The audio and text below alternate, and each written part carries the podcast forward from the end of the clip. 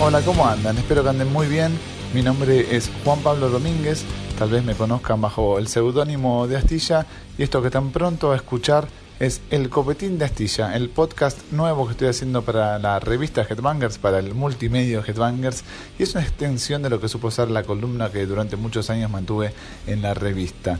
Quiero agradecerles a todos por las repercusiones logradas en el primer episodio que le dediqué a Alberto Beto Samarvide y al documental barra documental Relámpago en la Oscuridad. Gracias por sus comentarios, leí absolutamente todos, también los, los comenté, los, los respondí, tanto en Twitter como en Instagram como en Facebook. Me, me, buscan como Astilla Copetín, creo que estoy, Astilla Domínguez, bueno, una de dos este, me van a encontrar.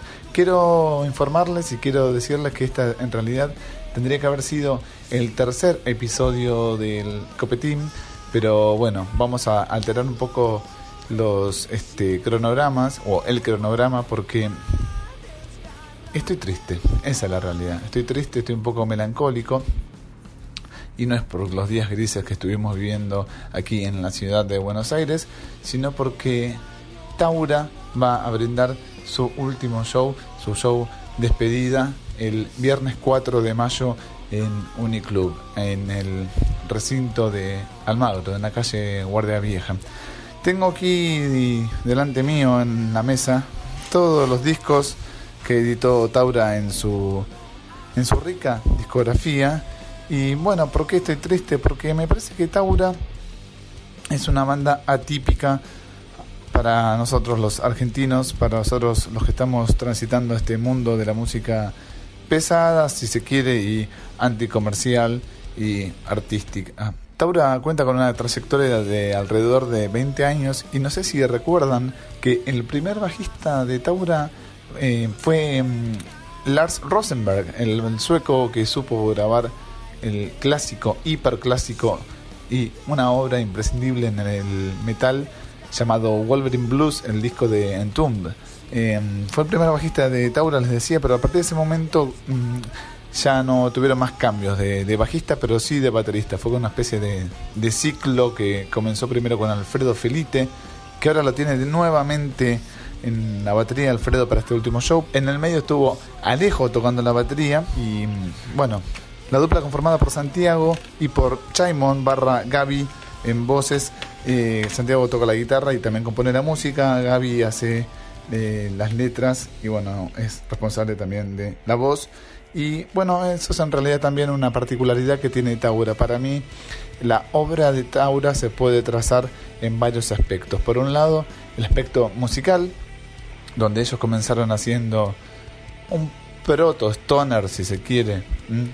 También un poco de post-rock al, al día de hoy, como que me doy cuenta de algunas cosas que hacían al comienzo. Y bueno, fue evolucionando hasta transformarse para mí en una banda auténtica, original, como, como lo muestran en sus últimos discos, este, El fin del color y La Vigilia, su más reciente lanzamiento que es de este 2018. También lo podemos trazar la discografía de Tauro, la carrera de Tauro, mejor dicho, en el plano artístico barra estético. Es un detalle que ellos nunca dejaron librado al azar. El arte que ellos que plasmaban en sus discos es algo muy este, detallista. Hay algo que se quiere decir en su propuesta, ¿no? Desde lo poco se dice mucho, es decir, de lo abstracto hay que buscarle significado y allí también está el poder con el cual se comunica. Eh, no me refiero únicamente a lo que figura en el CD o en el vinilo, a las fotografías hermosas que ilustraron cada uno de sus lanzamientos, sino que también a sus em, videoclips a sus visuales. Después podemos trazar también la discografía y la carrera de Taura en el aspecto lírico. Yo fantaseo con que la carrera de Taura se puede trazar también este, en este sentido lírico, como les decía, como una gran poesía. Las letras de Gaby están un peldaño por delante de muchos otros este, compositores y artistas y toman otro camino directamente. No se asimilan, no se no se puede comparar con otras em, composiciones del género. Vamos a agarrar una letra al azar, por ejemplo, 2. El tema número 2 de El fin del color, ¿sí? Así al azar. Bueno, todo el tiempo que te esperé es el tiempo que te extrañé. Tu vuelo me salvó, ahora somos dos. Si hay infierno, corro hacia él. Con mis manos te sacaré. Tu vuelo me salvó, somos dos.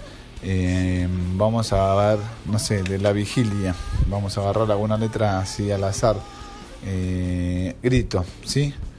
No soy invisible a tus mañanas ni al deseo eterno de perdurar en los sueños que compartimos.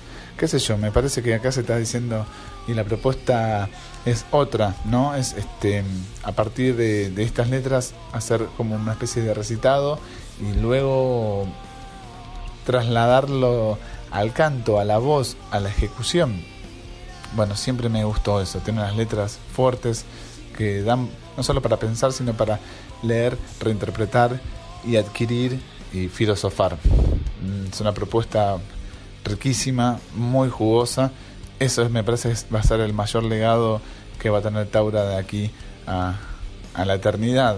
Este, si ustedes este, sin escuchar la música leen sus, sus prosas, yo creo que por lo menos se van a quedar reflexionando. Eso es tener potencia, eso es ser verdaderamente pesado, no importa qué género musical luego ejecutes.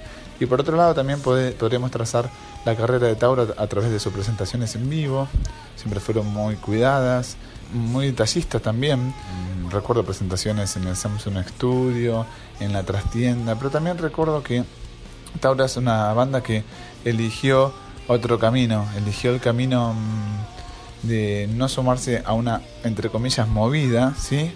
se alejó de los parámetros del stoner rock cuando el género contó con un pico de popularidad hace muchos años atrás, donde ellos decidieron no compartir escenario con, las bandas más rutilantes del género, sino hacer sus propios este, festivales, sus propias fechas, corriendo riesgos. Y también esa sería una, una gran definición a, la carrera de Taura, correr riesgos. Y cuando corres riesgos en este país te puede pasar cualquier cosa, desde ser vapuleado o ser, no sé, enaltecido. Los desafíos que tuvo Taura por delante los sorteó y es una banda que se la jugó siempre por lo que consideró bien y esas cosas yo este, las valoro muchísimo, más allá de que la música pueda gustarme o no. En el caso de Tauro, sí, por supuesto, me encanta y aquellos oyentes y eh, lectores de la revista que tengan el código para ingresar este, en la plataforma digital de Headbangers, en unos minutos van a poder escuchar un material exclusivo y adicional que voy a grabar este, en torno a la discografía, más precisamente hablando de temas y composiciones. Pero volviendo a la cuestión eh, musical de Taura, no solo que por supuesto a mí me atrae y creo que con el paso del tiempo fue construyendo su personalidad en base por supuesto también a, influencias que pueden ser palpables o no pero en ese sentido también está la personalidad de conjunto ¿no? en, incorporar influencias y luego traducirlas en algo propio singular único y creo que sumar todas estas cuestiones las que hablé anteriormente de que sus discos los editaron en un NP, en mini disco, en vinilo, en slipcase, en álbum de fotografía. Yo creo que definitivamente Taura es arte y el arte está perdiendo un gran baluarte como, como son ellos. Recuerden las fechas el viernes 4 de mayo en Uniclub. La verdad que sí, me siento un poco compungido. Este, ahora me dan ganas de, volver atrás en el tiempo e ir a las fechas que, que no fui. Y también es, cierto que Tauro se merecía una despedida de este calibre. Su último show había sido acústico, bueno, ellos quisieron despedirse en formato eléctrico, me parece muy bien. Y bueno, los vamos a extrañar. De mi parte, yo los voy a extrañar. Voy a extrañar no tener más este, sus discos, no voy a tener más discos nuevos, nueva música, eh, sus remeras, este, qué sé yo, todo, el arte, los videos, la comunicación bueno, les deseo lo mejor a los muchachos si es que después sigan haciendo música o no, pero bueno, que, estén bien. Lo importante es que la cita, ya les digo nuevamente, es el viernes 4 de mayo en el Uniclub de Abasto, en la calle Guardia Vieja. Y a todos los lectores de la revista les digo que en unos minutos me van a estar escuchando hablar de la discografía de Taura. A ustedes les agradezco el tiempo y nos vemos en la próxima, ¿sí?